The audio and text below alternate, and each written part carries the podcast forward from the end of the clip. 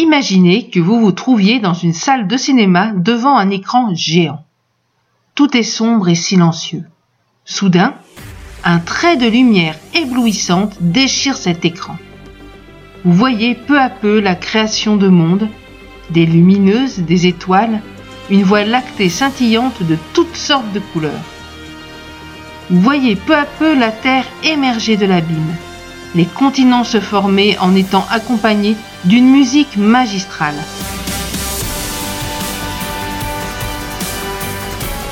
Apparaît devant vos yeux émerveillés une flore luxuriante, des fleurs de toutes sortes de formes et de couleurs. Vous sentez leur parfum chatouiller vos narines.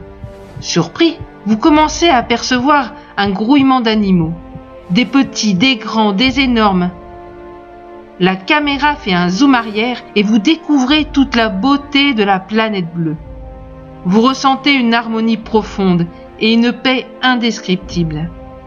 La caméra refait un zoom avant et vous vous retrouvez dans un jardin magnifique.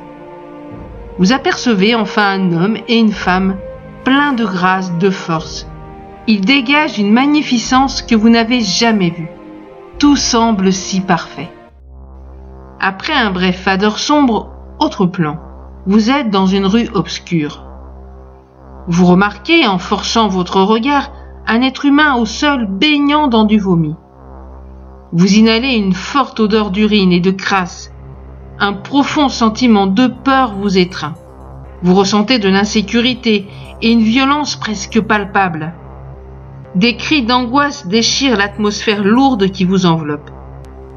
Tout a l'air sordide, décalé, pourri, infect.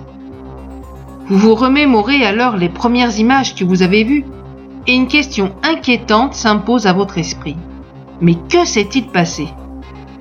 Quand nous voyons l'état dans lequel notre monde se trouve, il est normal de se poser la question. Existe-t-il un Dieu? Et si effectivement il y a un Dieu, que fait-il? Est-il affecté par la condition humaine? Se soucie-t-il de l'humanité? Se soucie-t-il de moi? Autant de questions souvent laissées sans réponse et auxquelles ce livre désire répondre.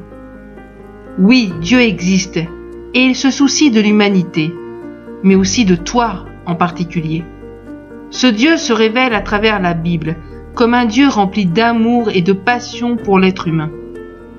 Il nous connaît tous personnellement et il a accompli ce qui était indispensable pour que nous puissions retrouver une relation avec lui.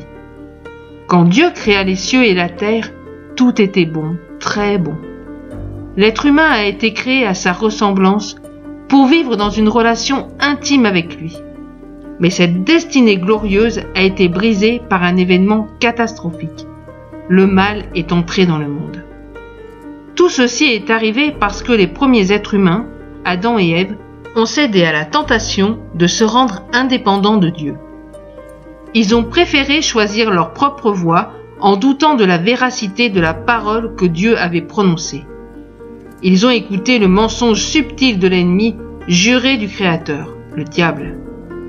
Leur choix insensé a plongé toute l'humanité dans la souffrance, la douleur, la maladie et finalement la mort.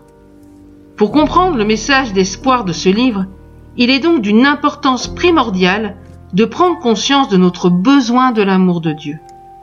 Nous pouvons être au bénéfice de cet amour et ainsi retrouver une raison de vivre, une solution à nos problèmes ainsi qu'une vie abondante. Cependant, pour retrouver cette relation avec le Créateur, nous avons besoin de changer de mentalité. Pour commencer à croire en ce Dieu merveilleux et plein d'amour, il nous faut tourner le dos à des croyances qui se sont substituées à la vraie foi. Ces croyances sont nées de ce choix des êtres humains de se passer de Dieu, de l'occulter, de nier son existence, afin de se sécuriser quant à la conscience de l'éternité et du besoin fondamental de l'amour de Dieu.